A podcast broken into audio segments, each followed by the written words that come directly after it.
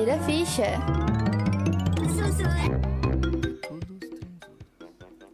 Olá, gamers! O clima de suspense está no ar aqui no Insira, e a qualquer momento pode rolar um jumpscare. Então fiquem espertos que o assunto de hoje é terror no mundo dos games. O papo vai contar com uma participação especial direta do Discord, ouvinte de Baneauro Buru. Como estamos chique, né? Eu sou Natália Dias e está começando mais um episódio do Insira Ficha, o programa de jogos da Rádio.UFSC.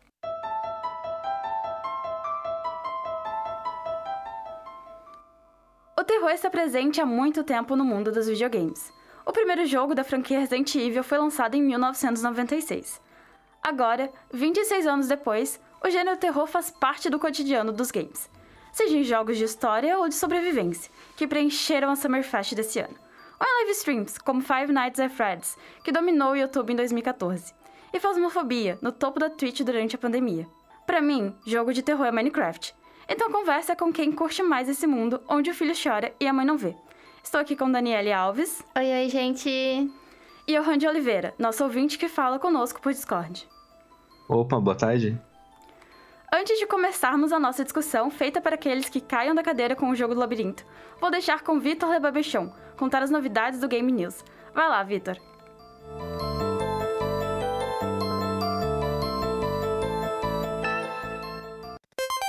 O Gamer News tá começando. E aí, ouvinte? Preparado para receber as maiores notícias do mundo dos games? Se não estava, agora você está. Vamos começar falando de desgraça. O último jogo da Blizzard, Diablo Immortal, não está indo muito bem no lado das críticas. O jogo lançado no dia 2 desse mês e desenvolvido em parceria com a chinesa NetEase, entrou em primeiro lugar em um pódio não muito desejado. Diablo Immortal agora é o jogo com menor pontuação de usuários no Metacritic, com 0.2 de 10 pontos. Em segundo lugar estão os jogos Warcraft 3, Reforged, mais um filhinho da Blizzard, e Grand Theft Auto The Trilogy, The Definitive Edition, da Rockstar.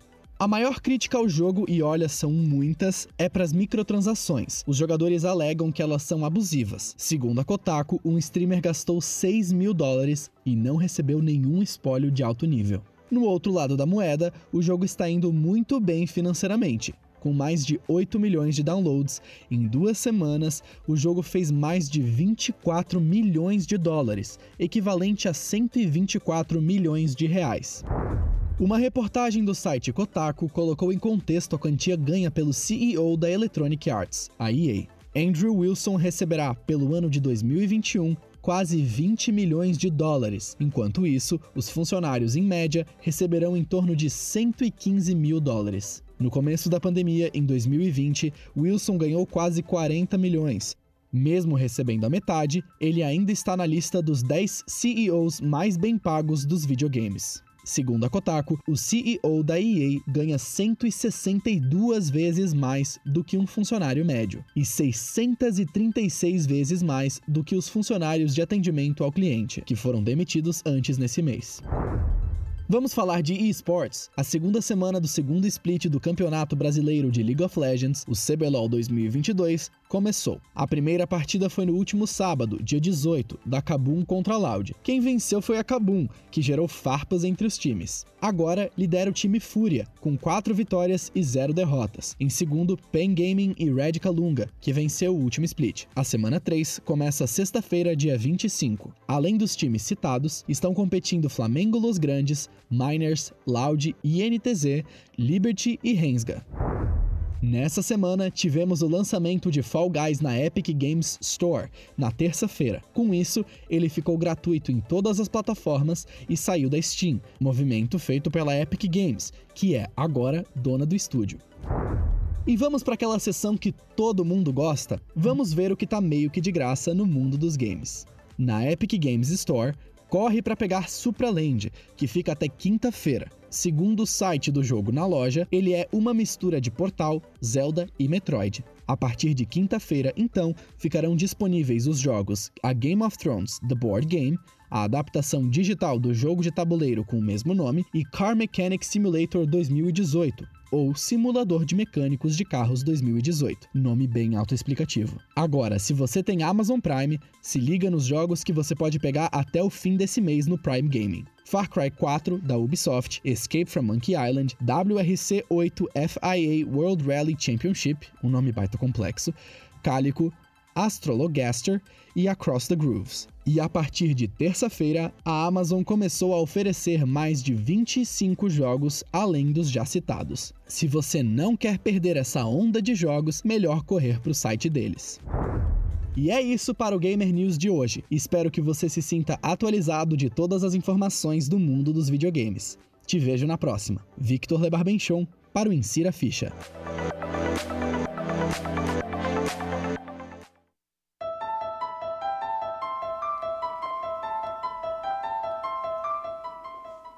Só o que a gente precisava na vida era o salário desse CEO, né? E aí, pretendem pegar algum jogo gratuito? Quais? Bom, eu já peguei muitos jogos gratuitos aí dos que vieram na Amazon. Peguei todos, porque o jogo tá caro hoje, mas jogar mesmo, acho que não vou jogar nenhum. Mas bom deixar na conta. Eu, sinceramente, não conheço a maioria dos jogos, porque, como vocês sabem, eu não sou tão gamer. Mas eu achei bem interessante a proposta do The Dark Side Detectives. Uh, os pixels achei muito bonito, então fiquei curiosa para pegar ele, sim. Johan, sabemos que você é um grande fã da franquia Diablo. Por que você acha que o Immortal está tão ruim e por que ainda assim está ganhando tanto dinheiro? O Immortal, logo quando ele foi anunciado na conferência da Blizzard, acho que há uns 4 anos atrás, muita gente estava esperando que fosse ser o Diablo 4, que era para ser lançado. Mas não, ao invés disso eles anunciaram um jogo para celular, muita gente ficou desapontado. Agora que lançou, eu baixei ele, joguei um pouquinho no celular. Ele é divertido, mas passa um tempo e realmente fica muito abusivo a microtransação. Você tem que pagar para ganhar item, pagar para ganhar item lendário, pagar para avançar e isso fica muito chato. Só que mesmo assim tem gente que nem aquele cara que pagou 6 mil aí pra talvez pra provar um ponto e ainda assim eles vão ganhar dinheiro por isso. O que será que leva uma empresa a disponibilizar jogos gratuitamente? Hum, acho que dá para pegar a Epic Games como exemplo, que há um tempo atrás ninguém conhecia a Epic Games, mas ela começou a fazer essa que, tipo de campanha aí, que toda semana ela tava dando um jogo de graça. E isso atraiu muita gente para Epic Games, tipo, a Steam ela é a maior do mundo agora nesse sentido de loja de games, só que não traz tantos de graça assim por causa da Epic Games trazer esses jogos de graça, muita gente começou a comprar lá também. O mais confiável. E no quesito do Prime Day, eu acredito que tem muito mais a ver que a Amazon ela ganha mais com a assinatura do que vendendo esses jogos em si, né? Porque por mais que muita gente vai lá, vai pegar um mês de graça, ainda tem gente que vai ver as vantagens como frete grátis e vai ficar como assinante. Então eles ganham muito mais dinheiro com essa propaganda orgânica. Foi ótimo ficar informada junto com o nosso repórter Vitor. Mas como precisamos seguir o bate-papo, bora falar sobre alguns jogos de terror em alta.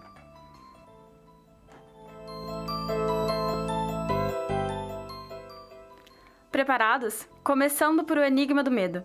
Neste sábado, dia 18, rolou um novo trailer da gameplay do jogo criado pelo youtuber e diretor criativo Selbit, que tem previsão para ser lançado em janeiro de 2023. Mas já tem muita gente esperando. O jogo estreou em primeiro lugar nos jogos mais aguardados da Steam.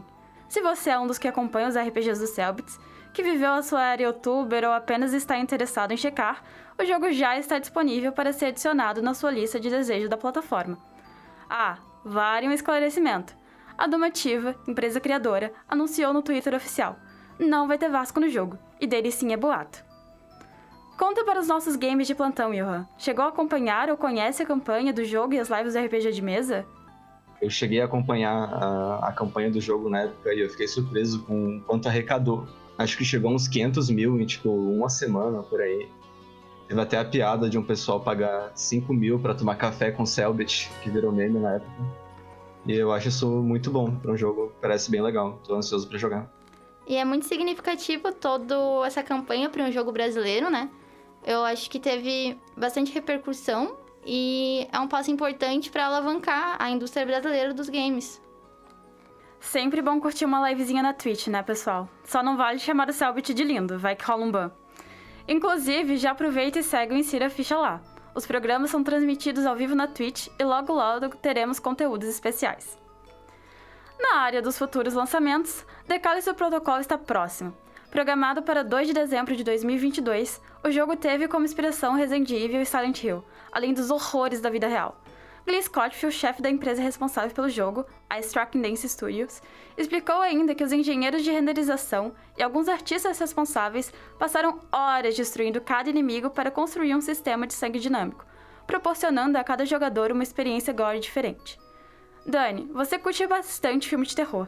Como a presença do gore agrega em o jogo? Ela faz diferença? Então, o gore, ele é, um, ele é feito para te dar agonia, é para te deixar angustiado com, com as vísceras, com toda aquela experiência assustadora. Ele faz diferença se é isso que um usuário busca, é claro. Se ele tá procurando pelo gore, não um terror mais psicológico, ele vai gostar daquilo. Mas eu acredito que com o passar do tempo, principalmente porque o gore ele surgiu assim no cinema lá dos anos 80 e 90, com filmes como Despertar dos Mortos, Halloween e Sexta-feira do 13, as pessoas, as pessoas foram começando a ficar batidas com o gore, sabe? Começou a ser tão comum que não tem mais o tão, tanto valor de terror quanto o suspense e o terror psicológico que ele tem agora, né? Realmente é. interessante como os jogos podem proporcionar tanta imensão e sensações únicas. Outro jogo criado por Games Cloudfield que vale a menção é Dead Space.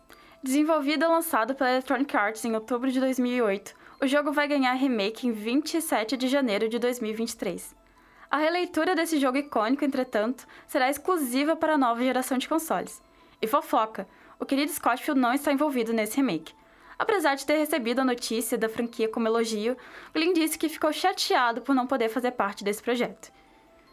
E para quem gosta daquele slasher estilo cinema, The Core foi lançado no dia 10 desse mês e está com nota 80 no Metacritic. Porém, a nota dos usuários está bem menor, em 5.4. Apesar da comparação corriqueira com o Tidal, tal qual irá acontecer com todos os jogos criados pela Supermassive Games, a opinião do público é diversa. Alguns se assustaram demais e outros nem tanto. O que vocês acham dessa jogabilidade com escolhas e experiência cinematográfica? Então, né, o que falar? Ah, todos os jogos dessa franquia, eu acho que eles têm essa questão diversa de você vai se assustar ou você não vai se assustar. Sinceramente, eu não acho tão assustadores, mas os jogos são muito bons, tem uma história muito boa, e essa é uma das maiores vantagens desse estilo cinematográfico dele.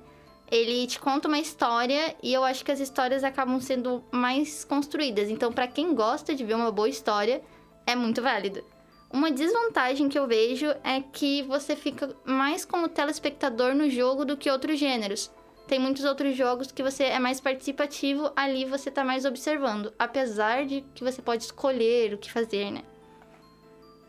É, eu pessoalmente ainda acho que mesmo você sendo mais telespectador nesse, nesse estilo de jogo cinematográfico, ainda aprende mais do que se fosse você ver um filme, sabe? Porque você ainda tem a, a consequência das suas escolhas. Você ainda tá interagindo com aqueles personagens, ainda tem eles ali do, na sua frente, então eu ainda acho mais legal. Só que não assusta tanto, é mais para uma boa história. Mas que dá uma agoniazinha quando você precisa começar a apertar loucamente um botão, controlar a respiração, ele, ele é. tem esse poder ainda. Tem umas partezinhas de, de aflição, sim. Uma coisa que eu achei muito interessante do, do cartaz e do trailer do filme é que eles pegam muito a metodologia de Sexta-feira 13 e esses filmes que eu já citei do, do Gore. Quem viu o trailer, você consegue enxergar isso de longe. É um acampamento lá pelos anos 80, sabe? É um lago. Aquele tipo perfeito pro assassino tá atrás do da árvore. Eu ainda não vi quem é o killer no filme, né? No, no jogo, desculpa. Mas eu senti bastante, inclusive na capa. Se você comparar a capa do jogo, ele é bem, bem, bem similar, com aquelas letras escorrendo sangue, assim. Eu vejo essa moda voltando bastante, inclusive com o Rua do Medo a gente viu isso. Eu sinto que eles estão voltando mais para esse primórdio do terror. Eu vou assistir a live do Alan do The Quarry, igual todos os outros que eu vi aí, ansioso para ver isso a gente viu que o jogo quase foi exclusivo de Stadia. O que você acha disso, Johan? Bom, graças a Deus que ele não foi exclusivo de Stadia, porque o Google Stadia morreu faz tempo. Eu nem sabia que ainda tinha alguém falando desse console aí. Pensei que ele não existisse mais. Foi um fracasso total o Google Stadia. Ainda bem que não foi para poder jogar os outros consoles. Bem melhor. Além disso, foi anunciado no Capcom Showcase que vem aí a DLS, a DLC do Resident Evil Village. As expansões são parte do pacote Winter's Expansion, que chega dia 28 de outubro com uma nova história, Cheryl's Rose. O modo Mercenaries, a em terceira pessoa, é bastante Resident Evil pros fãs.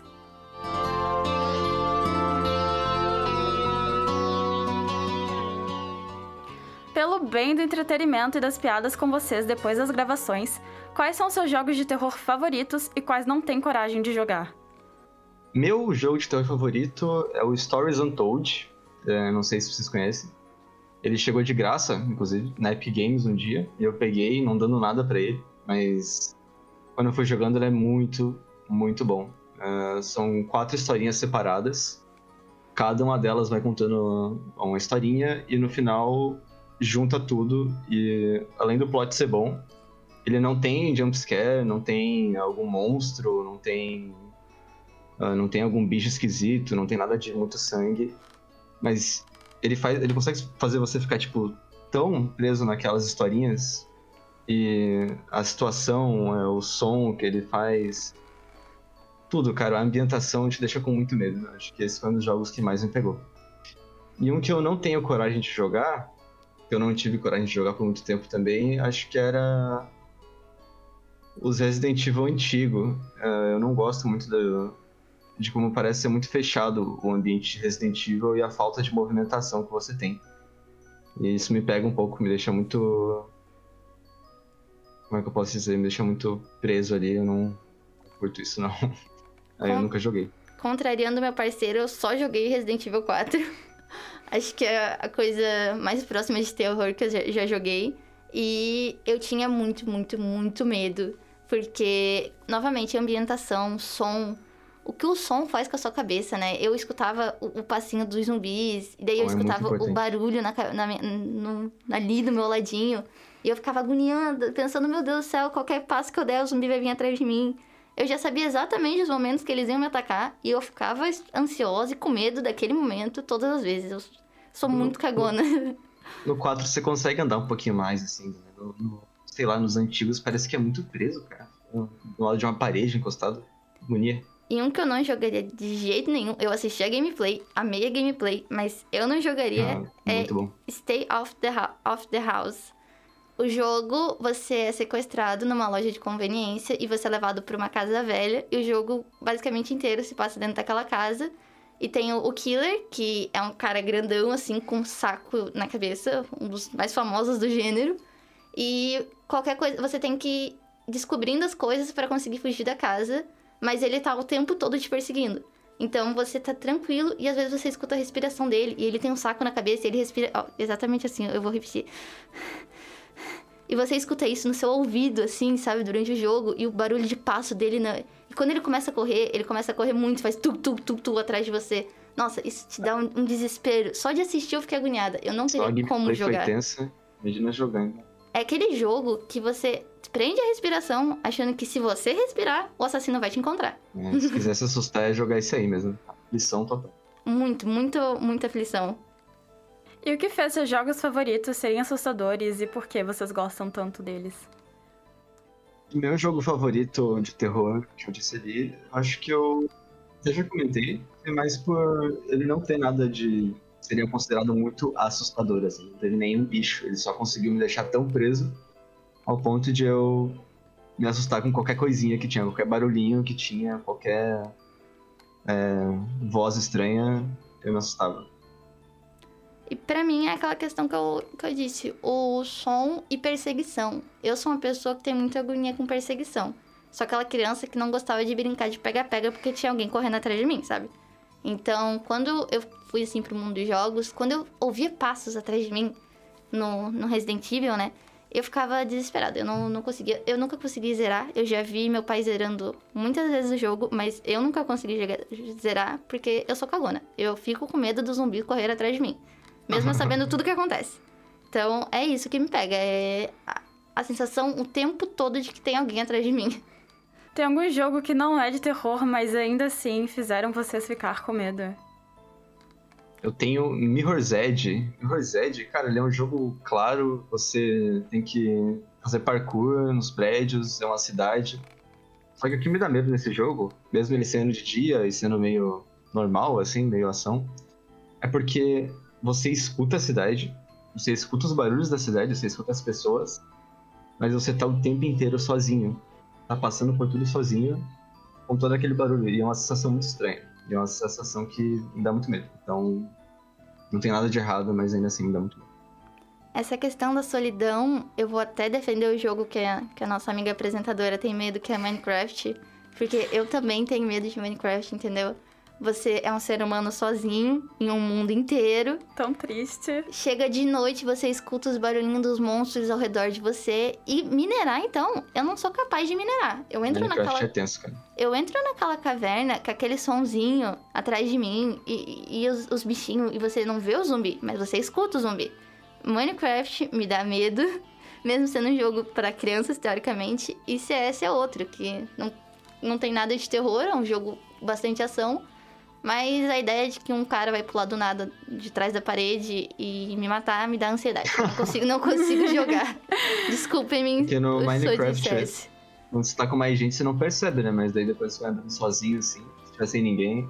Vai se perdendo no mapa e Então. você não sabe voltar pra casa. Sim, eu só É sei jogar. dá Eu só sei. estranha. Eu só sei minerar no Minecraft se for naquele Pacífico. Se não tiver monstro. Aí eu vou, aí eu vou longe. E o contrário, um jogo de terror que é bom, mas não dá medo. Hum. Eu vou colocar o Resident Evil 7, porque eu só acho ele muito bom. Eu acho, eu adoro a história de Resi- Resident Evil 7, eu adoro os personagens de Resident Evil 7. E ele tem muita perseguição, sim. Mas eu não tenho tanto problema com perseguição. Eu acho que é mais desafio na questão do Resident Evil 7.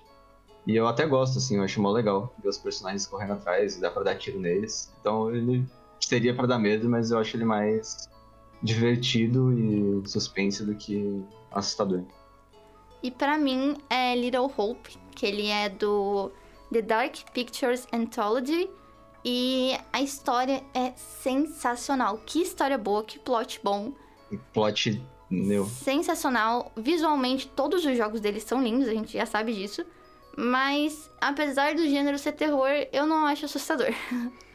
Inclusive, é, é, Little Hope, ele me lembra muito alguns filmes de terror. Mas, não sei. Ele tem Little jumpscare. Hope é bem melhor que alguns filmes de terror, hein? É, Little Hope, inclusive, é bem melhor que alguns filmes de terror. Mas a apesar, história dele é muito boa. apesar dele ter jumpscares e elementos do terror, eu ainda acho que ele não chega a ser assustador. Mas o que afinal faz um jogo de terror ser bom? É o jumpscare? Então, o que faz um jogo de terror ser bom? Não, não é o jumpscare. o jumpscare ele já tá batido. Ele tem a sua importância na indústria, né? Mas eu acho que 99% das pessoas que assistem filmes de terror com frequência sabem quando vai vir um jumpscare. E se você sabe quando vai vir um jumpscare, ele não vai funcionar da mesma forma. Acho que o jumpscare ele tem importância quando ele é bem usado, principalmente naqueles momentos de alívio. O momento que a sua adrenalina baixou um pouquinho porque você ficou tenso o tempo todo, é aquele momento que você vai levar um susto. Mas geralmente o jumpscare ele tá vindo nos momentos que tá o suspense o tempo todo. Então você já tá preparado. Ele acaba não tendo tanta efetiva, efetivação. O que faz um jogo de terror ser bom é a construção do suspense. Quando você constrói um bom suspense, você deixa o, o a principal principal medo desconhecido que num jogo de terror, se você mostra de cara o monstro, você não vai ter tanto medo daquele monstro. Mas se você não tá vendo ele e você tá escutando e você tá vendo os efeitos dele, você vai ficar agoniado. Então acho que a construção de um bom suspense e a solidão dos jogos constrói um terror bem melhor do que um jumpscare. É, e você não vê ou você está escutando no jogo, isso é muito maior, porque ele te faz faz como se você estivesse ali dentro do jogo. Então, essas sensações aí de você estar escutando algum barulho, ou você não conseguir ver alguma coisa, tá num local escuro, faz com que você estivesse lá dentro, muito imersivo. Então, dá muito mais medo. E essa questão, essa é a questão dos jogos, né? Eles te assustam muito mais porque você você é Você é, o- você é o personagem. Você é o personagem. Tu é a presa. É, você não tá assistindo um personagem ser perseguido por um zumbi. Você está sendo perseguido por um zumbi. É. Isso é Ou muito... mesmo que seja parado mesmo, pode ser um jogo parado. Você pode estar sozinho e vai, se fosse você naquela situação, você estaria descarregando de medo também. Então, num jogo isso consegue ser muito maior. Sim, essa, isso da mídia ativa é o que faz, assim, os jogos de terror bem feitos, é claro, se elevarem muito, muito, porque você, você imerge naquele universo e quando ele é bem construído, quando o suspense tá bem construído, o ambiente tá bem construído, você é aquele personagem. N- não importa o que te digam, você tá ali. E quando bate qualquer coisinha, parece que você que vai morrer. Não é o personagem que vai morrer, é você. Só de ser um jogo você já fica meio imerso. Aí quando é bem construído é melhor ainda. E sobre jogos de terror cooperativos, o famoso co-op, houve uma mudança na área ao longo do tempo? Então, isso era uma coisa até que eu tava discutindo um tempo atrás com o Johan sobre como o Phasmophobia, ele ele fez uma revolução com essa quando quando ele chegou no topo da Twitch, você vê hoje muito mais jogos de terror cooperativos em alta, sabe? Eu pessoalmente, acho que antes eu nunca tinha assistido tantos jogos de terror na Twitch, no, no YouTube e tudo mais. E agora a gente tem muito, muito mais disso, das pessoas jogando, e é muito mais engraçado.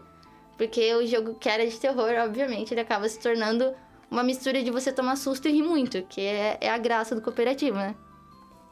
É, eu joguei um pouquinho do Phasmophobia. Ele dá medo, apesar de estar com mais gente. Engraçado até, mas ele dá medo. Ele, ele tem o jumpscare na hora certa, assim. Você, você se sente como se fosse o cara lá também. Ah, que eu não vou dizer que ele fez uma revolução, mas ele conseguiu deixar mais famoso, eu acho, esses jogos aí. Tanto que as lives estão maiores agora. Porque há uns 5 anos atrás tinha muito jogo assim, é, cooperativo, só que eles eram meio chatos, não, não tinha muita coisa neles. Parabéns pro Phasmophobia. Então vamos para a batalha final. Assistir filme de terror é melhor do que jogar jogos de terror? Por quê?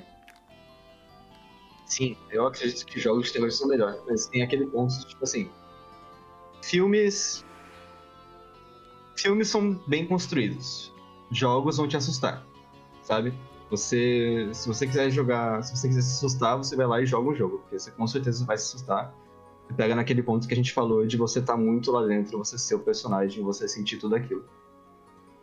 E enquanto o filme, né? Você, se, se você busca uma história mais construída, eu defendo os filmes. Apesar de alguns jogos, que nem Little Hope, que a gente citou, terem histórias muito melhores do que muitos filmes, ainda o filme, ele tem o foco naquilo, né? Ele não tá se preocupando tanto com você ter uma gameplay boa. Ele tá se preocupando com você ter uma história boa. Então o foco é bem maior e por isso que eu acho que as histórias dos filmes ainda acabam sendo melhores construídas. Mas se for pra levar susto, se for pra ter medo mesmo, com certeza é o jogo. O que vai te assustar definitivamente é um jogo. O caso até do Stay Out of the House, que a Dani falou aí. Meu Deus, cara, aquilo lá não tem uma história. Tem uma história bem ruimzinha, mas pra te assustar, tá maluco. E, e se fosse e se fosse num filme, esse tipo de história, a gente tem bastante. Você teria agonia, é claro, mas você não teria metade da agonia. Tipo, se você visse um filme de um, de um cara preso, sendo procurado por um assassino, se você ficasse um filme inteiro assistindo isso, ia chegar na metade e você ia estar de saco cheio. Mas o É, jogo fica, é tipo, completamente diferente. Por isso que, no quesito te deixar né, desesperado, o jogo se supera. Mas eu ainda vou defender os filmes porque eu considero que a construção de roteiro e história são melhores. E aí, algo a acrescentar? Eu queria acrescentar sobre a parte de. que eu tinha falado lá do Mirror's Edge e até do Minecraft, que eu acho muito estranha essa sensação em alguns jogos. Até especialmente os jogos do- da empresa do CS, da Valve, são os jogos Source. O Gmod, maior exemplo deles aí. Onde você tem toda a ambientação normal, tipo, a ambientação de uma cidade normal, uma cidade viva. Só que você tá sozinho, sabe? Isso acho que é a coisa que mais me dá medo, porque você não vê ninguém, você não vê nenhum bicho, você não vê nenhum cachorro, mas você escuta eles, você escuta as conversas, você escuta a vida, só que você tá sozinho. E isso me dá muito medo. É muito esquisito. Eu acho que só queria falar mesmo de como é legal a gente observar a evolução do gênero do terror, né? E a jogabilidade. A gente tá. O terror ele tá se expandindo bastante, estão vindo bastante jogos diferentes do, do, do, que estamos acostumados, né? Inclusive a narrativa de zumbi mudou bastante, dá pra observar nos últimos Resident Evil.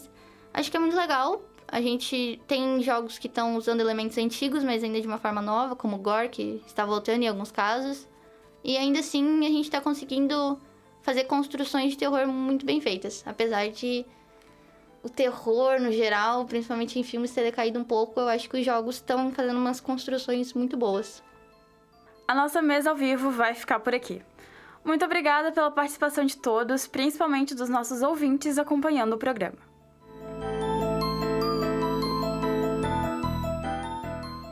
Chegamos ao final de mais um programa do Insira Ficha. Espero que você tenha se assustado ou se divertido. Fique ligado na nossa programação que temos muitas novidades vindo por aí.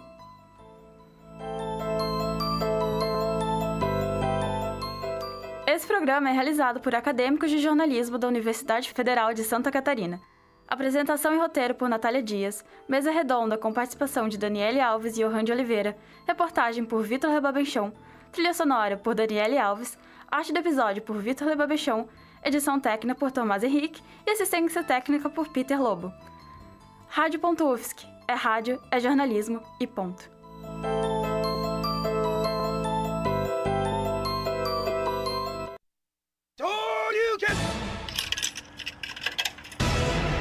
Insira ficha.